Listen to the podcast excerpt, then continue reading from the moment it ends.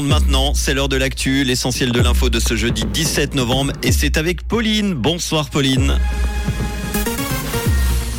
Bonsoir à tous. La température pourrait être plafonnée à 20 degrés en Suisse en cas de pénurie de gaz. Coupe du monde de football, la Suisse manque sa répétition générale et de la pluie au programme demain matin. La température pourrait être plafonnée à 20 degrés en Suisse en cas de pénurie de gaz. C'est ce qu'a décidé le Conseil fédéral et tous les consommateurs, y compris les ménages, pourraient devoir contribuer aux économies dès le début d'une éventuelle crise. Le gouvernement a revu sa copie après avoir pris connaissance des résultats de la consultation portant sur ses projets d'ordonnance. Et dans son projet initial présenté en août, il tablait sur une limitation de la température à 19 degrés dans les espaces intérieurs chauffés au gaz.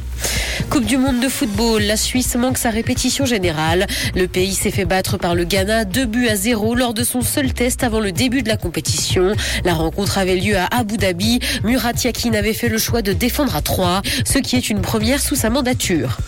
Santé, la Suisse teste un médicament prometteur contre le Covid long. Cinq centres hospitaliers recrutent des patients pour participer à un essai clinique. L'objectif, évaluer l'efficacité d'un traitement développé par une start-up genevoise. Ce remède neutralise une protéine activée par le virus qui est soupçonné de jouer un rôle dans les inflammations persistantes.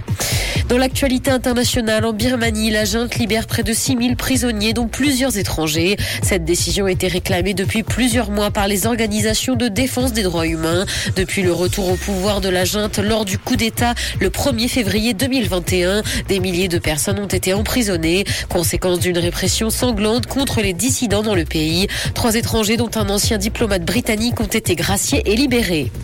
Jeux vidéo, le géant américain Blizzard va se retirer de Chine. L'éditeur a pris cette décision faute de renouvellement d'un accord avec son partenaire local historique sur le premier marché mondial. L'entreprise était présente dans le pays depuis 2008. Le contrat actuel liant Blizzard avec la société chinoise court tout de même jusqu'en janvier 2023. Le jeu World of Warcraft sortira notamment bien cette année en Chine.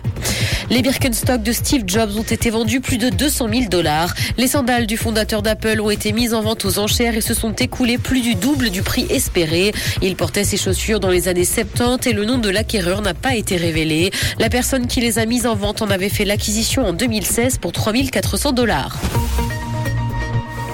Il va pleuvoir ce soir et de fortes averses sont également attendues demain matin. Côté température, le mercure affichera 6 degrés à Nyon et Montreux, ainsi que 7 à Carouge et Palinges. Bonne soirée à tous sur Rouge. C'était la météo, c'est Rouge.